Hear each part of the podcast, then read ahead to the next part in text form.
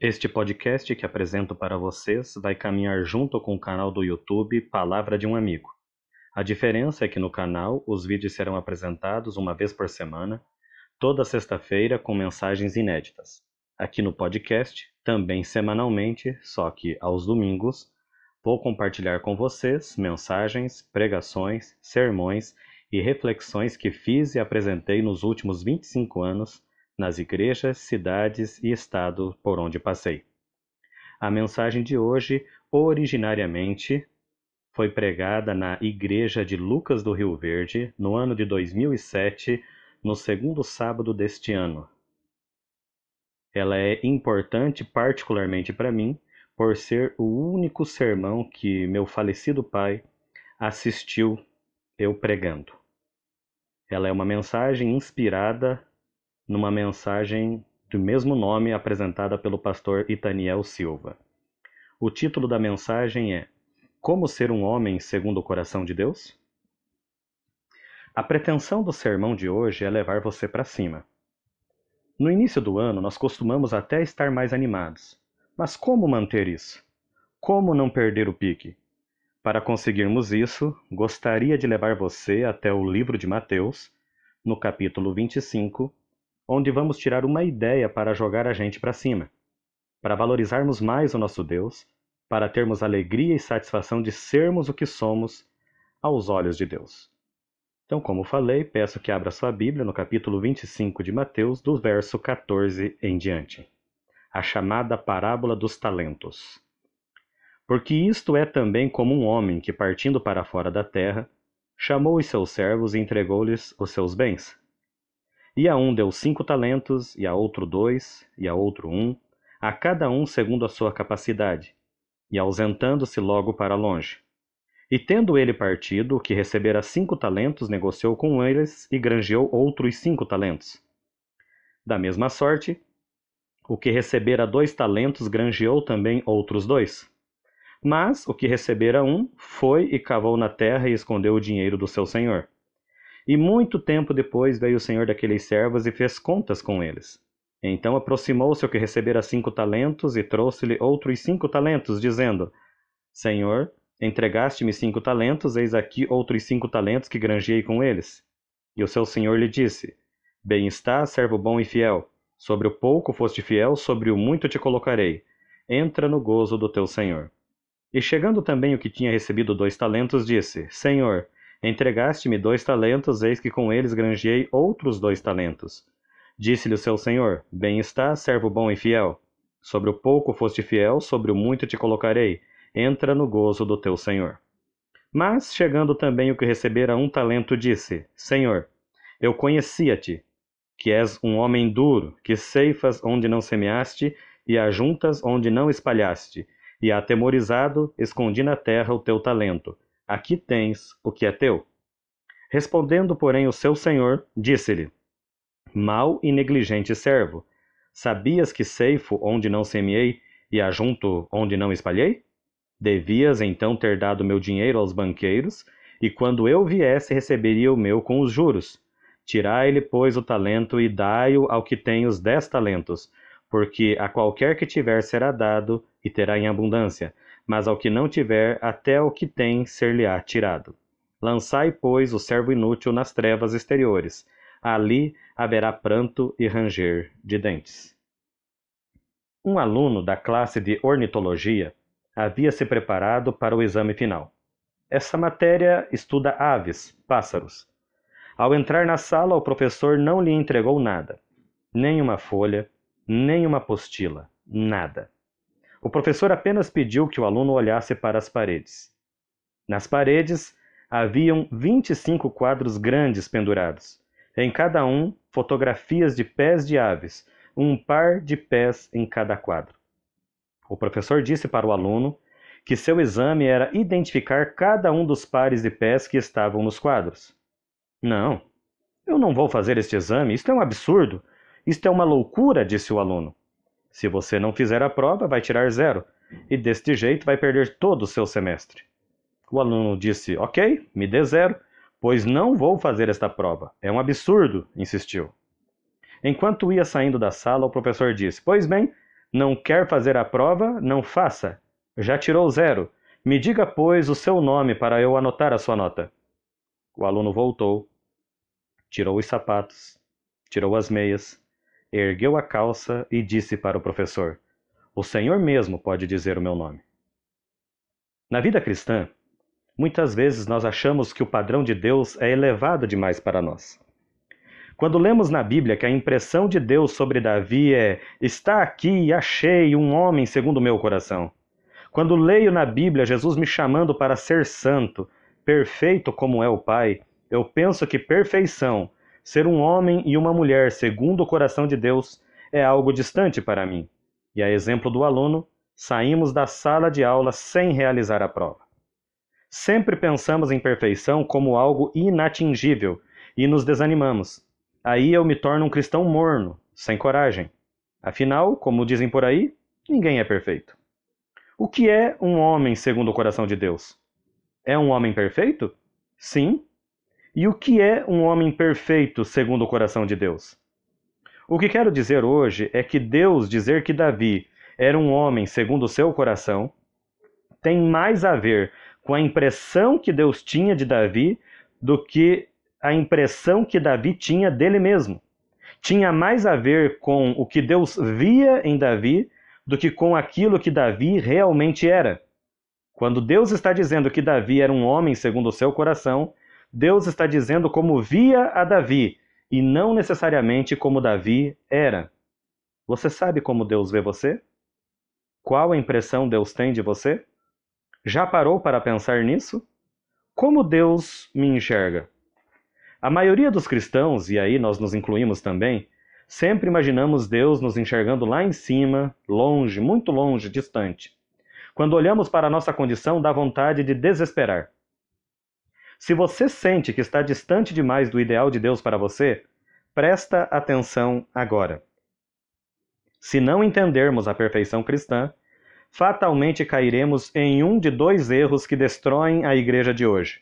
Ou somos desanimados, ou somos críticos.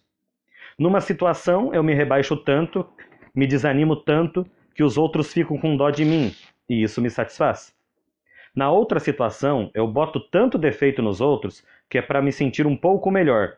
Ao criticar excessivamente os outros, me sinto melhor que ele.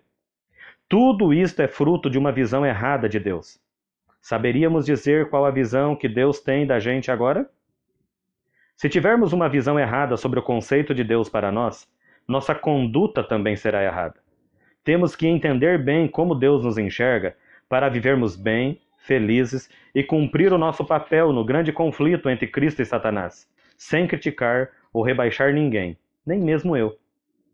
Vamos voltar para a parábola para entender a perfeição para Deus. Nós encontramos na parábola dois homens perfeitos, ou dois homens segundo o coração de Deus. Jesus deu o mesmo elogio e a mesma recompensa para ambos, tanto para o de cinco como para o de dois talentos. Isto nos ensina uma lição. Tudo é pouco perto daquilo que Deus quer dar para o servo fiel. Para Deus, tudo que temos é pouco. O cristão que espera receber muito para ser fiel nunca será fiel a Deus. A pequenez de nossos dons não é desculpa para nossa negligência. Não há razão para a infidelidade para o cristão de um talento apenas. Ser ímpio ou não perfeito é ser negligente com aquilo que Deus nos dá. Perfeição, pela parábola, tem tudo a ver com fidelidade, e fidelidade não está relacionada com quantidade, como muitos pensam, e sim com qualidade. O homem da parábola não recebeu elogio de Jesus pela quantidade do que apresentou, mas pela atitude de seu coração. Ele foi fiel. Ele era perfeito aos olhos de Deus. Qual foi a recompensa para ambos? Entra no gozo do teu Senhor. Existe um outro ponto. Deus não espera que sejamos iguais. Mas existe a questão da quantidade. O que Deus quer dizer com isto? Há algo na questão da quantidade que vai além da quantidade em si. Que algo é esse?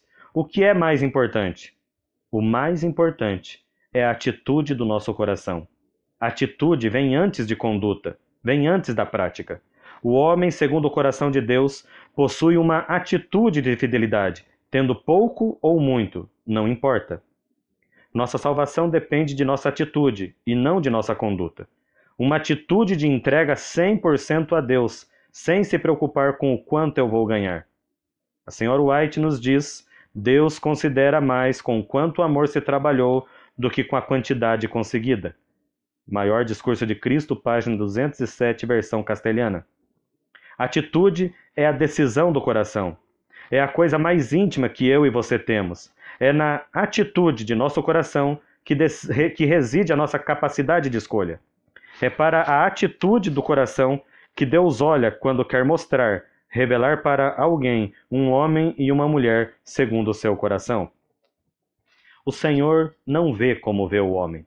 Quando Deus viu o coração do pastorzinho de Jessé lá no campo com as ovelhas, Deus já sabia que Davi era um homem segundo o seu coração.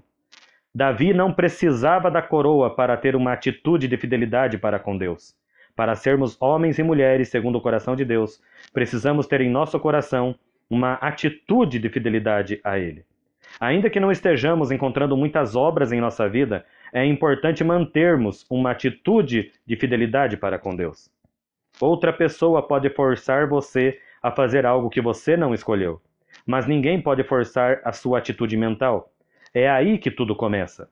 Imagine, por exemplo, que Sadraque, Mesaque e Abednego tivessem sido forçados pelos soldados da Babilônia a dobrar os joelhos diante da estátua. Eu pergunto, eles estariam adorando a estátua? De maneira nenhuma. A atitude mental, seu coração não desejava aquilo. Todos somos donos da nossa atitude mental. Se houver em nosso coração uma atitude de ser fiel a Deus, não importa o que ocorra ao redor, seremos fiéis a Deus. Minha esposa sabe, e só ela sabe, que eu não sou o melhor esposo do mundo. Ela sabe que existem homens mais inteligentes, que têm mais dinheiro, ou melhor, dinheiro, homens que têm mais cabelo. Mas mesmo sabendo que não sou o melhor marido do mundo, isso não impede que ela seja fiel a mim. Para ela, eu sou o marido perfeito. A despeito das minhas deficiências, existe no coração dela uma atitude de ser fiel a mim. Você consegue ver a história pelo outro lado? Você acha a minha esposa perfeita? Acima das imperfeições que você possa estar pensando, eu tenho em meu coração uma atitude de ser fiel a ela, e assim nós somos perfeitos um para o outro.